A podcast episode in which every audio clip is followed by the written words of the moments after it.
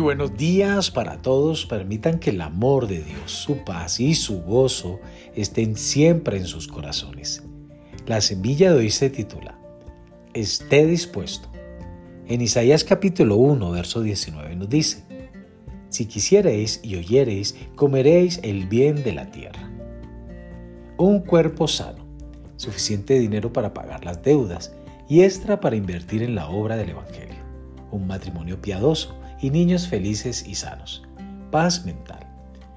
Dios ha preparado un banquete lleno de bendiciones para usted, pero esas bendiciones no van a caer en su regazo automáticamente.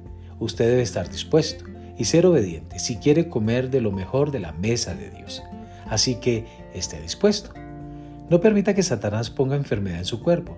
Dispóngase, en cambio, a estar bien. En honor al sacrificio de Jesús en el Calvario, no acepte menos que salud divina. No consienta vivir en escasez, sino en prosperidad y abundancia divinas. No le permita a Satanás detenerle el caudal de bendiciones económicas de Dios para usted cuando usted apoya la obra del Señor. Dispóngase a recibir el mejor plan de Dios para su matrimonio y sus hijos. No acepte las normas del mundo.